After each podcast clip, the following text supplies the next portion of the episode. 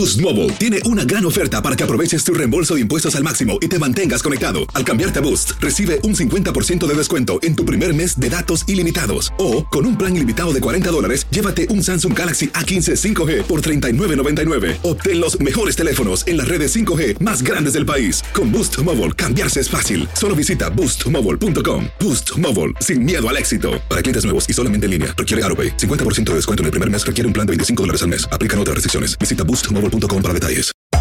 Hacer tequila, Don Julio, es como escribir una carta de amor a México. Beber tequila, Don Julio, es como declarar ese amor al mundo entero. Don Julio es el tequila de lujo original, hecho con la misma pasión que recorre las raíces de nuestro país. Porque si no es por amor, ¿para qué? Consume responsablemente. Don Julio Tequila, 40% alcohol por volumen, 2020. Importado por Diageo Americas, New York, New York. Si no sabes que el Spicy McCrispy tiene Spicy Pepper Sauce en el pan de arriba y en el pan de abajo, ¿qué sabes tú de la vida? Para, pa, pa, pa. Cassandra Sánchez Navarro junto a Catherine Siachoque y Verónica Bravo en la nueva serie de comedia original de VIX, Consuelo, disponible en la app de VIX ya. Buenos Días América, Antonio Rodiles, coordinador del proyecto Estado de SATS, el presidente Joe Biden da inicio a su mandato. Le preguntamos a Antonio, ¿qué puede esperar Cuba ante este cambio político? Jorge Cancino, periodista experto en políticas e inmigración de Univisión, ¿cuáles fueron las primeras órdenes ejecutivas y actos administrativos realizados por el presidente entrante Joe Biden? Luis Alvarado, analista político republicano, después de tanta división entre el Partido Demócrata y Republicano, ¿podría el presidente Joe Biden unir no solo el país, sino también las brechas políticas? Raúl Painter, como todas las semanas, nos viene a hablar de la política y de lo que ha sido el acto de juramentación para el nuevo presidente. Bueno, vámonos de inmediato mm, con Antonio Rodiles, coordinador del proyecto Estado de SAT, porque el presidente Joe Biden da inicio a su mandato, pero ¿qué puede esperar Cuba ante este cambio político? Muy buenos días, Antonio. Gracias por estar con nosotros nuevamente. Sí, buenos días. Un saludo a todos los oyentes también. ¿Qué espera Cuba? ¿Qué esperan los cubanos? Bueno, depende. Yo diría depende. ¿Qué espera el régimen por una parte y qué esperamos los otros cubanos por otra? Mira, hasta ahora han dicho que van a retomar la política de Obama, la política conocida como el deshielo, que realmente tuvo la, dificultad de darle todo al régimen sin pedirle nada a cambio. Eh, por supuesto, ellos tomaron partido y en específico los militares vieron crecer eh, el conglomerado económico llamado GAESA, eh, donde controlan los hoteles y, las principales y los principales negocios con inversores extranjeros.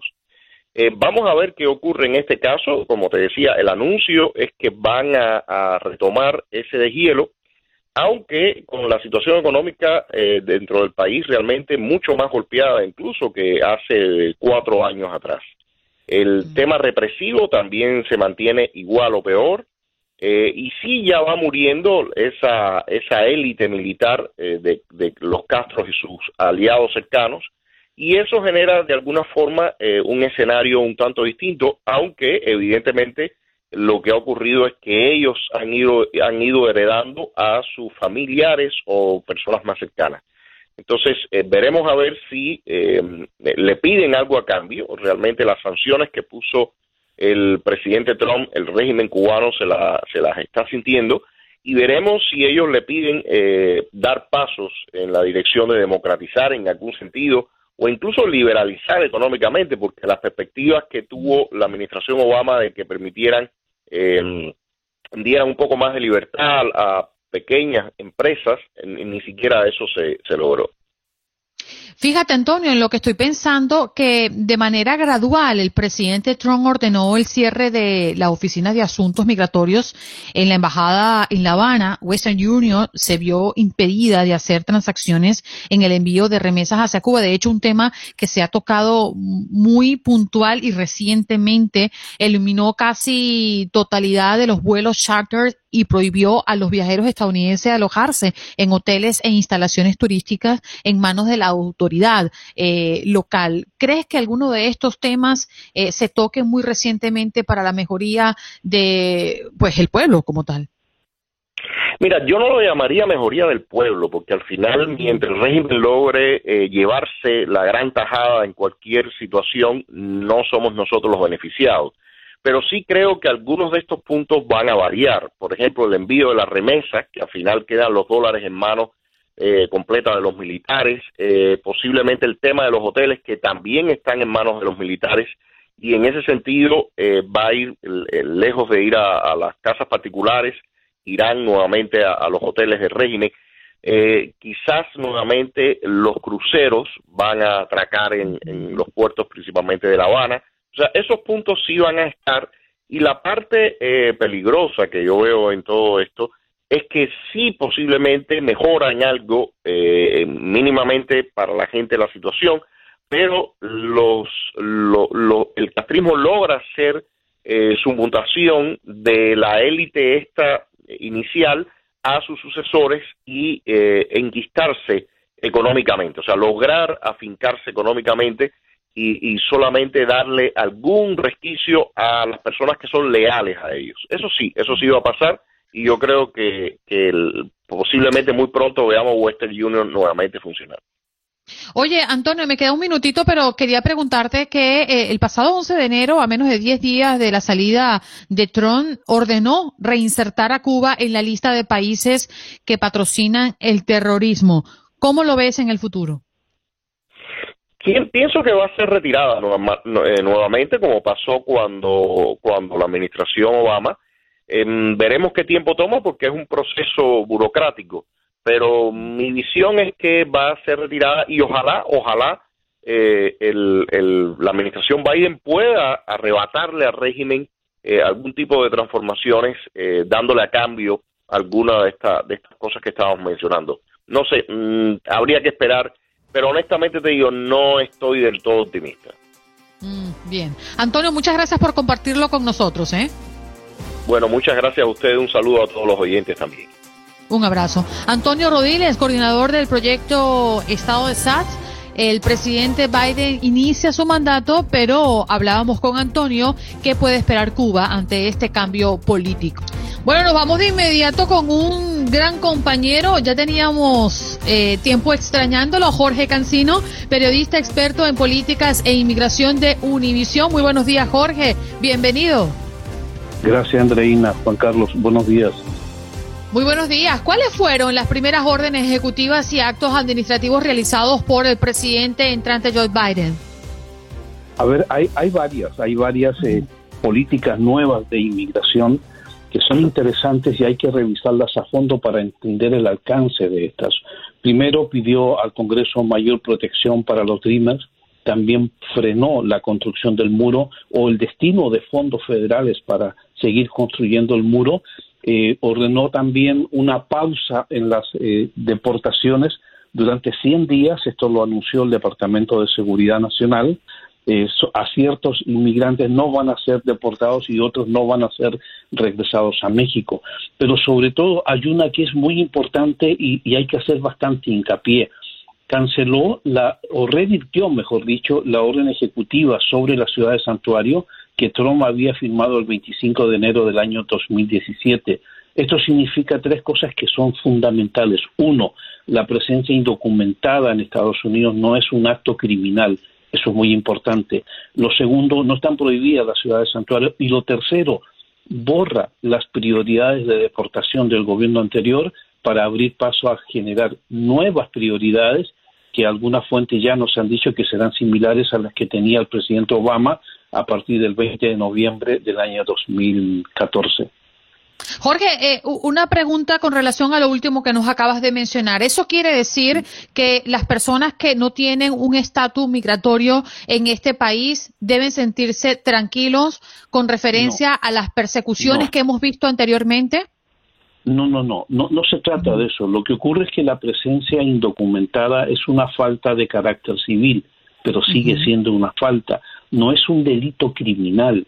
Las personas cuando entran a Estados Unidos, de acuerdo con la ley de inmigración, deben ser inspeccionadas, pero este gobierno, al eliminar ese decreto, le quita el peso, el peso duro de la ley y entonces no va a permitir que una persona, por el simple hecho de estar indocumentada, sea sujeto de una deportación porque en la mayoría de los casos las personas indocumentadas todavía existen derechos eh, legales eh, vigentes a los cuales puede reclamar para batallar por su permanencia en Estados Unidos.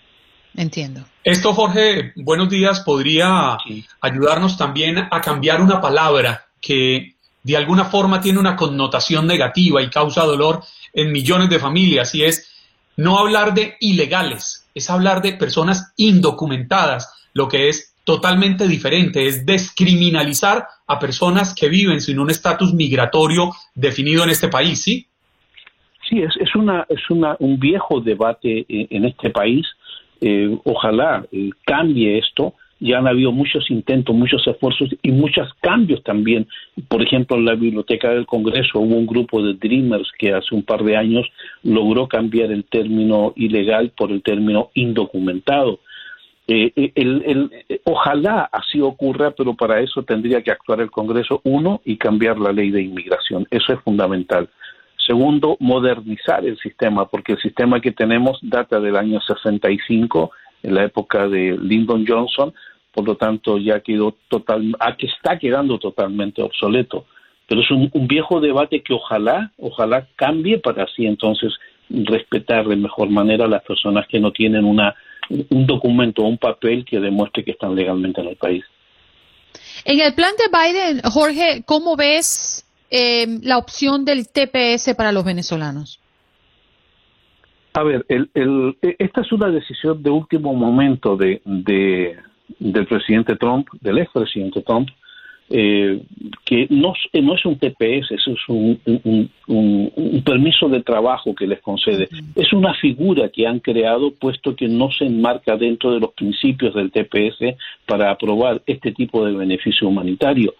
Eh, es interesante, uno, porque le va a permitir a muchas personas permanecer en el país. Creo que el presidente Biden ya lo tenía en la mira hacerlo y se le, se le adelantó el, el otro gobierno.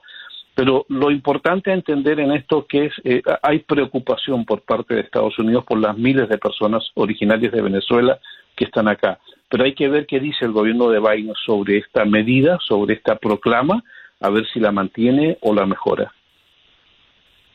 Jorge, ¿qué, diferencia podría haber en esta oportunidad a cuando el entonces presidente Barack Obama, Obama perdón, presentó una propuesta de reforma migratoria ¿qué podría haber de distinto en este momento que nos permita ser optimistas? Porque yo quisiera ser optimista, yo quisiera eh, ver que tantos millones de personas pueden por fin dejar de mirar hacia atrás, sintiéndose perseguidos, sintiéndose señalados, estigmatizados.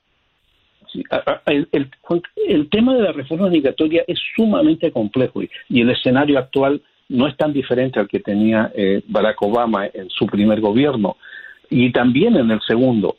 La reforma migratoria para, para ser aprobada requiere mucho esfuerzo bipartidista. Primero, se necesitan 218 votos en la Cámara de Representantes, los tienen los demócratas, pero mientras más pronto exista un debate, más probabilidades hay de, que sea aprobado. ¿Por qué?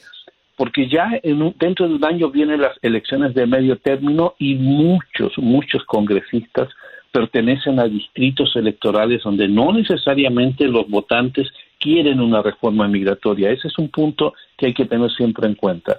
Y en el Senado se necesitan 60 votos y los demócratas solamente tienen 50. Y lo mismo sucede en el Senado que en la Cámara.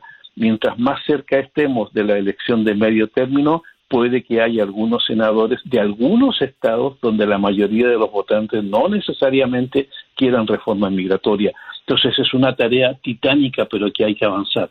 Y lo segundo, pienso que es bastante ambicioso el plan migratorio del presidente Biden eh, con el objetivo de poder negociar. Es decir, si van a negociar y le van a restar partes a ese programa, de todas maneras lo que resulte va a ser bueno. Jorge, para ponerlo en claro, conocemos que millones de indocumentados que viven en este país están esperando por la aprobación del plan en el Congreso. ¿Y cuál es la hoja de ruta a partir de allí? A ver, primero el gobierno manifiesta su, su intención y muestra su política migratoria. Ahora tendrá que venir un grupo de congresistas eh, bipartidistas, ojalá sea de esa manera, en que redacten un proyecto. Ya hay un proyecto aprobado por el Senado, que fue el del 13 de junio del año 2013, que se aprobó con 68 votos. Esa es la base para, para, para esta, la presentación de este documento. Si los congresistas se unen y deciden aprobarlo y deciden priorizar el tema de la inmigración a la par de pandemia, a la par de necesidades de empleo, de, la situación económica que estamos viviendo, lo bueno es que si la discusión entra desde un inicio, las probabilidades de aprobación son bastante altas. Pero para que resulte en el Congreso, tiene que haber participación civil. Todos los sectores involucrados en el quehacer migratorio van a tener que participar, colaborar y presionar también a ambas cámaras para que se llegue a buen término un plan. La hoja de ruta que, tú preguntabas es eso. Primero, el Congreso debe tener en cuenta y incluirlo en la agenda. Ya los demócratas dijeron que lo van a hacer. Lo segundo, redactar el proyecto, que me imagino va a tener dos mil o tres mil páginas, por lo menos por la complejidad del sistema. Y tercero, que las comisiones dentro del Congreso en ambas cámaras lo debatan y lo recomienden para que vaya a votación en los plenos. En un minutito, Jorge, que se nos acaba el tiempo, Marco Sánchez nos pregunta a un oyente qué información tiene sobre el TPS de los salvadoreños que vence en octubre de 2021. Todo eso está bajo revisión. Este gobierno se dio un margen de 100 días para hacer una serie de transformaciones, pero ya desde antes incluso de tomar posesión, el presidente Biden dijo que la prioridad para el cuidado de su gobierno eran Dreamers, TPS y trabajadores esenciales. Así que yo creo que con este gobierno no deberían tener eh, eh, o sentir miedo, sino al contrario, esperar cuáles son las nuevas instrucciones. Jorge, agradecemos enormemente que nos acompañes en Buenos Días América, sobre todo en estos momentos. Dicho esto, pues nos vamos de inmediato ahora sí con nuestro próximo invitado. Está ya conectado, sí, sí, sí, ya está conectado con nosotros acá en nuestra transmisión de Buenos Días AM. Muy buenos días, señor Luis Alvarado, analista político republicano que hoy nos acompaña. ¿Cómo amanece? Fantástico, buenos días, gracias por la invitación. Un placer estar contigo. Bueno, hemos hablado de manera permanente en las últimas horas lo que ha sido las primeras horas eh, de Joe Biden como presidente de los Estados Unidos. ¿Podría el presidente concretar eso que tanto pidió en su discurso, unión, que todos sean pues eh, em, pretendientes de Trump o pretendientes de Biden, nos convirtamos en una sola fuerza para sacar este país adelante? ¿Usted cómo lo ve?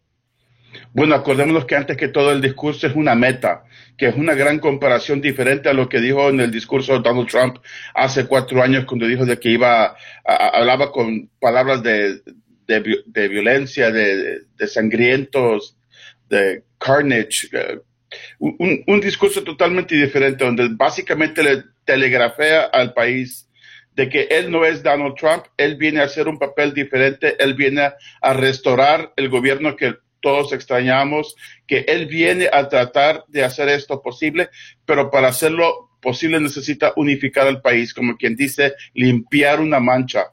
Y hoy en la mañana estamos escuchando ya que han entrado los administradores nuevos a, sus puestos, de que cuando Donald Trump había dicho de que, de que iba a haber un programa rápido para promover las vacunas, de que ese programa es no existente y personalmente, yo que tengo amistades que han trabajado en la administración de Trump, que me han dicho que, hey Luis, en verdad lo que se dice que están haciendo no se está haciendo y esto va a ser un gran problema cuando entre la nueva administración. Una cosa es que Biden de un discurso y que ese discurso en verdad se haga concreto.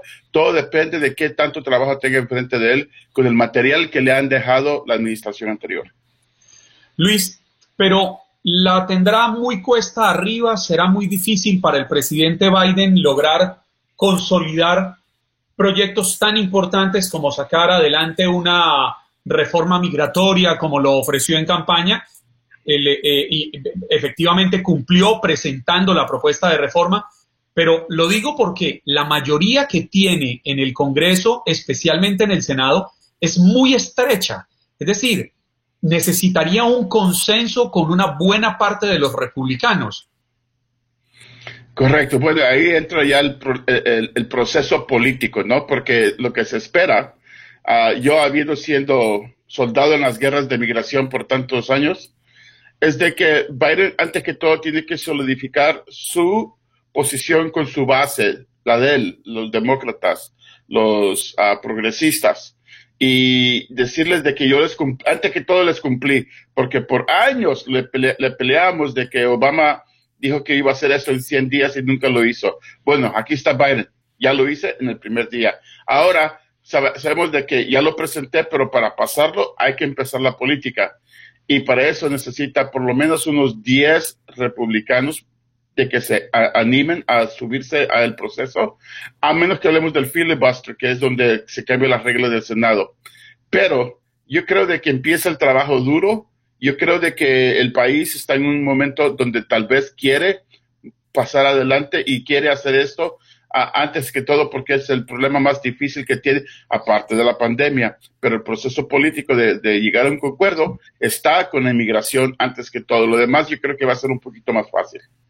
Luis, eh, mucho se habló previo al 20 de enero que definitivamente el presidente saliente Donald Trump no iba a estar en este acto que tradicionalmente se hace para trasladar eh, el, el, cargo de presidente. ¿Cómo ven los republicanos el que no haya formado parte del protocolo? Bueno, cuando tú te refieres a los republicanos hay que entender de que hay dos tipos de republicanos, de que el partido está fracturado.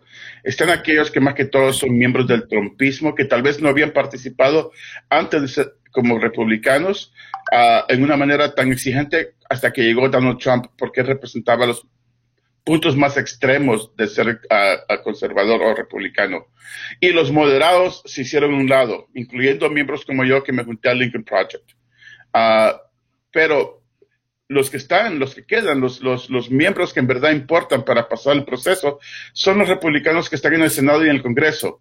Y esos van a, va, va a haber un gran uh, proceso de, de, limpiamiento entre ellos mismos para determinar quiénes son los líderes del Partido Republicano. Porque no se entiende, en verdad, hay aquellos, y miramos a Lindsey Graham, miramos a Marco Rubio que empiezan a cantar un, un tono diferente a lo que estaban cantando cuando Donald Trump estaba encargado Ahora van a tener que reinventarse y en verdad no se sabe cómo se va a ver eso. Pero a final de cuentas, Donald Trump uh, va a querer mantener ese control. Está de los republicanos en el Senado y en el Congreso. Si se dejan, porque yo creo que hasta Mitch McConnell ya se dio cuenta que un Donald Trump no le sirve a nada, para nada, para poder uh, defender o promover ideas republicanas uh, en esa administración. Luis, no queda como el gran reto de los republicanos hoy en día lograr unir esas dos, esas dos vertientes. Por un lado tenemos los republicanos extremistas que apoyan el discurso de Donald Trump y que es muy válido y respetable, pero por el otro lado también tenemos una vertiente que es más de centro derecha. ¿Cómo lograr entre el propio Partido Republicano moverlos todos hacia un solo bloque? pero tú estás pidiendo un milagro de, Dios, porque, mira, cuando estamos hablando, yo como un moderado republicano que, que, me, han me han dicho que me salga del partido, hasta me han ofrecido muerte por ser un traidor. ¿Cómo trabajas con gente que no cree en ciencia? ¿Cómo trabajas con gente que dos y dos son cinco? Cuando en verdad quieres mover el país adelante necesitas cordura. Y cuando esta gente, vimos hace una semana, estaban atacando el Capitolio con, diciendo que querían darle vuelta al país, esa gente en verdad es lo que hay que tratar de moderar a ellos. Pero esto va a tardar tiempo. Esto no, no, no, es nada de que dos discursos y, ya se acabó la cosa. Uh, I mean, ustedes que están en Miami, mis, mis, amigos, grandes amistades cubanos que he trabajado por años peleando en campañas políticas en contra de los demócratas. Ahora de repente dicen que van a estarse con Donald Trump cuando en verdad uh, se ve de que Donald Trump no le sirve al país. Cuando vemos de que hay cientos de miles de muertos por COVID, porque él no pudo poner un plan eficaz. Entonces, los, eh, va a haber un problema con los cubanos, de que el resto del país lo va a ver a los cubanos como parte del problema. Y, es ahí donde no solamente es el país el que tiene que unificarse, somos los latinos que tenemos que buscar una manera de unificarnos, porque hay aquellos en, en esta nación que ve a los cubanos como parte del problema igualmente. Sí, señor Luis, muchísimas gracias eh, por estar acá en Buenos Días América y darnos una pincelada de lo que un sector dentro de los republicanos piensa y cómo podríamos em, hacer para que eso que pidió Joe Biden, unir en un solo pueblo a los dos bandos, si podríamos llamarlo de alguna manera, en pro del bienestar de esta hermosa nación. Un abrazo. Boost Mobile tiene una gran oferta para que aproveches tu reembolso de impuestos al máximo y te mantengas conectado. Al cambiarte a Boost, recibe un 50% de descuento en tu primer mes de datos ilimitados. O, con un plan ilimitado de 40 dólares, llévate un Samsung Galaxy A15 5G por $39.99. Obtén los mejores teléfonos en las redes 5G más grandes del país. Con Boost Mobile, cambiarse es fácil. Solo visita boostmobile.com. Boost Mobile, sin miedo al éxito. Para clientes nuevos y solamente en línea, requiere AroPay. 50% de descuento en el primer mes requiere un plan de 25 dólares al mes. Aplican otras restricciones. Visita Boost para detalles. Éxitos, gracias por la invitación. Gracias. Luis Alvarado, analista político republicano, nos acompañó hoy en Buenos Días América. Y como ya se los adelantaba hace minutitos nada más, pues estamos felices. Adelante, señor Jorge. Ay, qué rico. Tomas en la mañana un cafecito calientico. Buenos días, América. Y es que vuelve el cafecito, como todos los jueves, lo publicamos a través de nuestra página en Facebook completita. Pero aquí le damos un adelanto de lo que usted va a ver esta tarde a las 6 horas del este, publicado en Buenos Días AM. Un abreboca, eh, un pasapalo un, un tentempié, como dicen allá en España.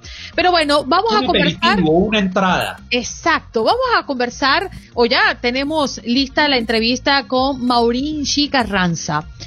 Ella es boxeadora, ha sido campeona mundial por el Consejo y por la Asociación Mundial de Boxeo. Su historia, pues, es muy emotiva, y, muy inspiradora porque ella fue abusada por un exnovio cuando era adolescente y encontró en el boxeo una manera de ver la vida diferente y de huir de esa situación que la estaba sumergiendo eh, en una gran tragedia, ¿no? Para ella y para su familia. Vamos a escuchar parte de lo que ha sido la entrevista.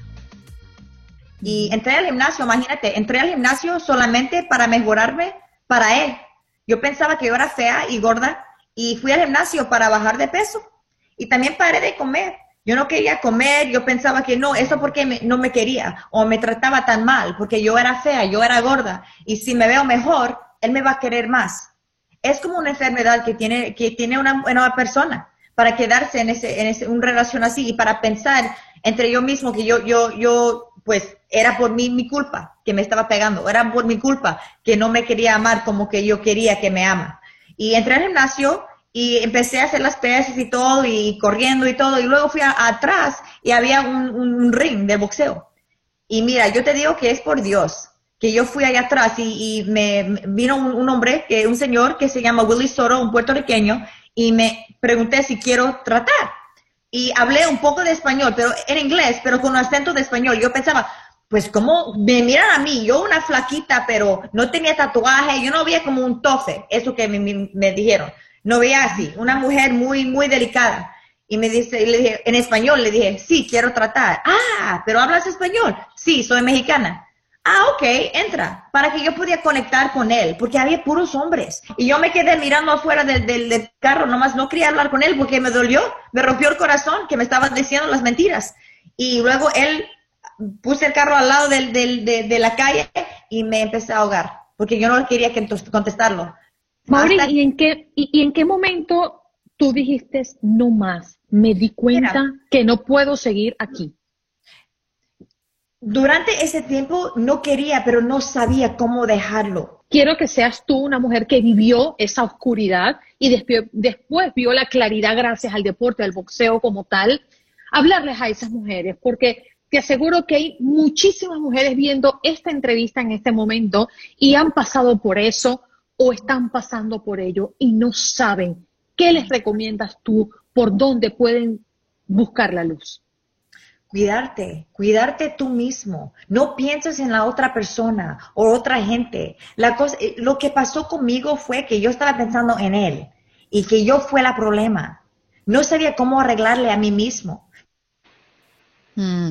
Parte de, lo que definitivamente nos hablaba Mauricio Carranza, quien ha sido, como les dije, campeona de la Asociación Mundial de Boxeo y el Consejo Mundial de Boxeo, y además ella fue la, mm, la entrenadora prácticamente de la actriz Shawns, Hilary Shawns, quien protagonizó eh, Dollar Baby. ¿Te recuerdas de esa, de esa? Claro, la historia de esta joven boxeadora que es maravillosa.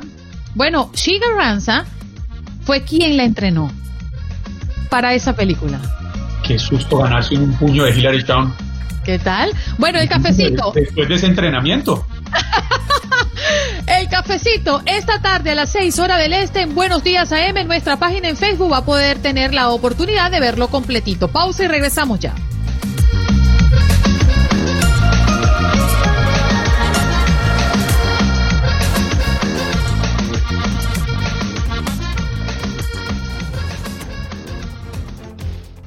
Lo hemos titulado El consentido de Buenos Días América, pero él verdaderamente es Raúl Feinberg. Muy buenos días, Raúl, ¿cómo estás? Feliz jueves para ti.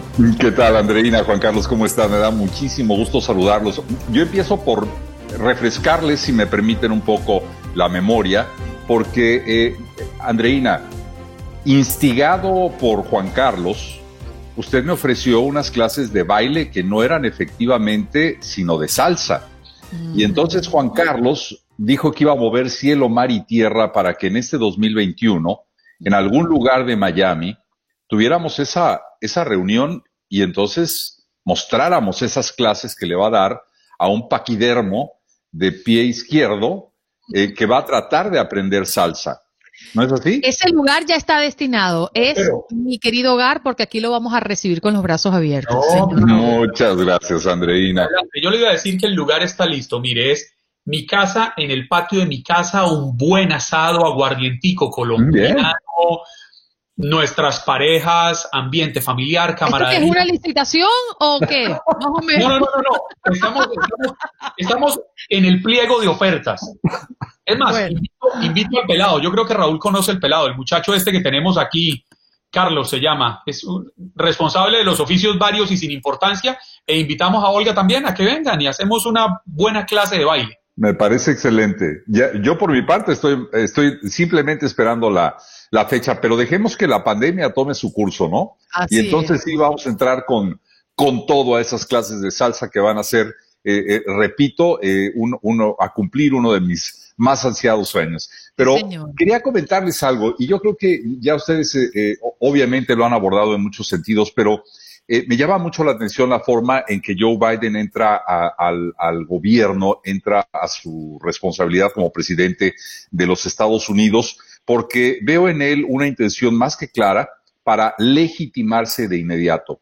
Es muy eh, normal y es tradicional que todo presidente que llega al poder se legitime a través de alguna acción. Y en este caso, Joe Biden lo ha hecho a través de la firma ayer de unas 17 eh, órdenes ejecutivas y proclamas, y también lo hará a lo largo de este jueves con un promedio de 10 órdenes ejecutivas más estas eh, últimas enfocadas como una de las de ayer a atender de inmediato este grave problema que tenemos y que tanto ha impactado en nuestra vida, que es la pandemia. ¿Qué va a pasar? ¿Cómo se va a hacer? Y de ahí algunas medidas que son naturalmente polémicas, como el obligarnos al uso de la mascarilla. Y digo polémicas no porque no estemos de acuerdo, creo que es una medida necesaria y básica, pero que muchos norteamericanos o muchos residentes de este país eh, definitivamente no quieren aceptar. Lo estamos viendo todavía en las calles. Parece mentira que a estas alturas de la pandemia eso siga pasando. Pero bueno, más allá de eso, hay un tema, que es el tema migratorio. Y entre otras cosas, Biden ha llegado a deshacer, eh, a desentender, a desenredar en muchos sentidos todo lo que fueron estas políticas y estas normas expedidas por el eh, anterior presidente, ahora expresidente Donald Trump. Este es un acto de legitimación.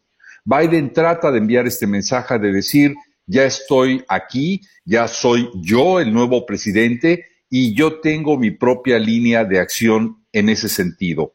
El de materia migratoria es vital, importante, porque afecta naturalmente a toda nuestra población, a muchos de los que nos están oyendo en este momento y, a muchos de los que eh, participan naturalmente o sufren en el día a día de esta eh, eh, necesidad de una reforma migratoria. Ojalá que en esta administración se pueda lograr.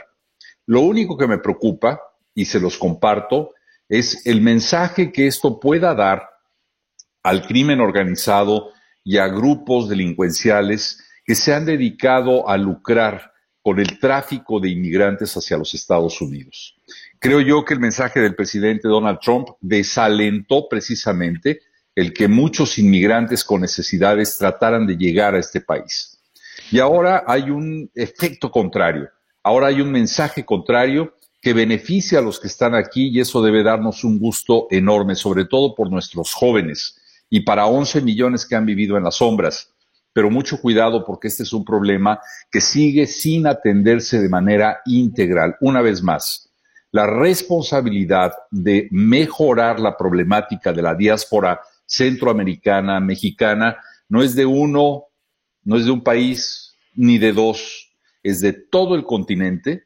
Y ojalá que con Biden, eh, independientemente de estas medidas que pueden mejorar la vida de muchos, muchos miembros de nuestra comunidad, sí se den pasos y se tomen medidas para que de manera integral con otros gobernantes, con otros países, se logre desarrollar, por ejemplo, eh, tecnológicamente, eh, económicamente, las microregiones de nuestros países de origen que siguen y seguirán siendo los grandes expulsores de migrantes. Fíjense algo muy rápido para terminar.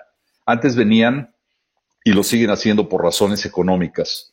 Más ahora que la, hora en términos federales eh, será de 15 dólares por hora en cuanto al salario mínimo me refiero. Dos, la violencia generada en nuestros países, tanto del crimen organizado como de las maras en Centroamérica. Y hay que añadir el tema del calentamiento global. Como lo hemos hablado aquí, ese sigue siendo y seguirá siendo en los próximos años un expulsor importante de migrantes que traten de buscar en la economía de los Estados Unidos una solución a sus problemas básicos para ellos y para sus familias que dejan atrás. Raúl, Biden firmó 17 decretos eh, en su primer día. ¿Esto tiene precedentes? Eh, ¿Ha llegado algún otro presidente tan arrasador y efectivo desde el primer día de su mandato? Pienso que sí, eh, pienso que en, diferentes medidas y dependiendo las circunstancias, Andreina, eh, algunos vivieron eh, durante guerras mundiales, otros han tenido que atender asuntos inmediatos, otros han tratado de legitimarse a través de acciones judiciales en contra de sus antecesores. repito, esto no es un acto único de los Estados Unidos, pienso yo que es una obligación casi visto dentro de los protocolos de, presidenciales de un hombre que trata de establecer eh, un nuevo orden y trata de establecer una nueva imagen con acciones a veces extremas que lo llevan a, que la gente, a que los residentes reaccionen y digan, ya, ya hubo un cambio, aquí ya hay otra cosa, aquí ya estamos cantando otra historia. Esto, naturalmente, Andreina, puede eh, gustar o no a muchos, como lo hemos hablado. Seguimos estando en un país dividido y sigue siendo la gran asignatura de Joe Biden. ¿Lo va a lograr o no? Yo no sé si ese aspecto, tal vez con algunas políticas, con algunas medidas, lo puede alcanzar rápidamente, pero creo yo que esa asignatura eh, está más en nuestras manos que en las manos de un Biden, eh, porque hoy mm, mm, nos importa un cacahuate el republicano o el demócrata, el conservador o el liberal, el pro-Trump o el pro-Biden. Hoy en Estados Unidos, si no somos conscientes de que debemos de ser uno, es decir, que haya una efectiva unidad, no vamos a poder ganar la gran batalla que tenemos hablando en términos de una pandemia que sigue cobrando muchísimas vidas y de una situación económica que nos ha dejado terrible y cuyos efectos seguiremos viendo. Raúl, para tratar de analizar un poco al, al, presidente Joe Biden y hacerlo rápidamente antes de que se nos acabe este tiempo, hay una palabra que es resiliencia. La hemos escuchado a lo largo de este último año en medio de la pandemia y sin lugar a dudas, Joe Biden es un hombre resiliente, es un hombre que ha sabido reponerse quizás a los golpes más duros que puede darle la vida a un ser humano. Y es que perdió a su esposa, pero además perdió una hija cuando apenas era una bebé y luego perdió a un hijo cuando ya era grande, quien se perfilaba como el gran sucesor de la carrera de su padre. ¿Qué tanto esto puede haber influido para que él se haya convertido en un hombre tan conciliador, un hombre que es capaz de tender puentes de comunicación en medio de la diferencia, que lo vimos en su discurso de posesión, pero lo hemos visto a lo largo de décadas de su paso en el Senado. Él logra unir en medio de la diferencia. Yo creo que es tratar, eh, Juan Carlos, de ponerse en los zapatos del otro. Y si él ha tenido o ha recibido estos golpes eh, a lo largo de su vida en términos muy personales, creo yo que no es difícil para que un negociador alcance el, éxito no es simplemente que llegue con el propósito de ganar y ganar y ganar, sino también de entender cuáles son las necesidades de las personas con las que tiene que negociar, es decir, ponerse en sus zapatos. Un buen negociador es aquel que entiende naturalmente lo que la otra persona también busca o lo que las partes buscan en un eh, eh, conflicto, en, una, eh, en, un, en un hecho en donde es necesaria la negociación. Y creo yo que este es un aspecto básico de quienes se dedican naturalmente a este, a este sector o a, esta especialidad. Y creo que Biden ha logrado precisamente entender en muchos sentidos y en muchos terrenos, de acuerdo a su biografía, eh, lo que otros que no necesariamente piensan como él están sintiendo o están buscando mediante la negociación. Y creo que es clave. Y ese es un buen aviso de que ojalá mediante la negociación se puedan conciliar los intereses de parte porque esto es vital, repito, para el futuro del país. Raúl, gracias por estar con nosotros todas las semanas. Eh, hoy ha sido un día como de reflexión, y lo decía al principio del programa, en el ambiente se respira mucha esperanza y mucho optimismo. Así que de la misma manera te despedimos en este segmento. Gracias por estar aquí. Gracias por escuchar el podcast de Buenos Días América. Recordándote que en las redes sociales puedes conseguirnos en Facebook como Buenos Días AM, en Instagram Buenos Días América AM y este nuestro podcast todos los días, un podcast nuevo. Si no sabes que el Spicy McCrispy tiene Spicy Pepper Sauce en el pan de arriba y en el pan de abajo, ¿qué sabes tú de la vida?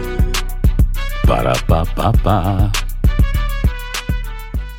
Boost Mobile tiene una gran oferta para que aproveches tu reembolso de impuestos al máximo y te mantengas conectado. Al cambiarte a Boost, recibe un 50% de descuento en tu primer mes de datos ilimitados. O, con un plan ilimitado de 40 dólares, llévate un Samsung Galaxy A15 5G por $39.99. Obtén los mejores teléfonos en las redes 5G más grandes del país. Con Boost Mobile, cambiarse es fácil. Solo visita boostmobile.com. Boost Mobile, sin miedo al éxito. Para clientes nuevos y solamente en línea, requiere AroPay. 50% de descuento en el primer mes requiere un plan de 25 dólares al mes. Aplican otras restricciones. Visita boostmobile para detalles. Cassandra Sánchez Navarro junto a Catherine Siachoque y Verónica Bravo en la nueva serie de comedia original de VIX, Consuelo, disponible en la app de VIX ya. algunos les gusta hacer limpieza profunda cada sábado por la mañana. Yo prefiero hacer un poquito cada día y mantener las cosas frescas con Lysol. El limpiador desinfectante Brand New Day de Lysol limpia y elimina el 99.9% de virus y bacterias. Y puedes usarlo en superficies duras y no porosas de tu hogar con una fragancia que lleva a tus sentidos a un paraíso tropical. No solo limpies, limpia con Lysol.